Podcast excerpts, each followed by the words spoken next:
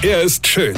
Er ist blond. Und er ist der erfolgreichste Comedian aus Rheinland-Pfalz. Ich werd der Pierpasmus. Exklusiv bei RPA1. Sven Hieronymus ist Rocker vom Hocker. Ich habe euch ja die letzten Tage von den Jobs gesprochen, die sich junge Leute so wünschen, weil sie die aus dem Fernsehen kennen. Zum Beispiel Restauranttester, ja. Ja, und das habe ich letzte Woche mal ausprobiert, also Restauranttester, ja. Also wir waren in einem italienischen Restaurant essen. Das hat seit kurzer Zeit, nicht zuletzt durch die Pandemie, ja, einen neuen Besitzer und da geht man halt mit Freunden hin und mal dieses Restaurant testen. Also nur Impflinge und Genesene, ja. Also so halt wie im Fernsehen, ja.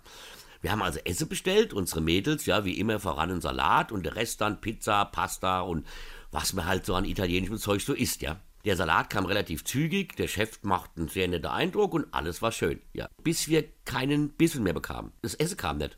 So nach anderthalb Stunden haben wir dann mal nachgefragt, wo es denn so bliebe und dann bekamen wir direkt eine patzische Antwort. Ah, er hätte ja nur einen Koch und einen Pizzabäcker und wir wären ja immerhin zu sechst. Klar, kennt man ja. Ich meine, pro Gast einen Koch, ja. Nach knapp zwei Stunden und noch ein paar patzige Antworten kam es Essen dann. Gut, nicht das ganze Essen. Eine von unseren Mädels bekam gar nichts.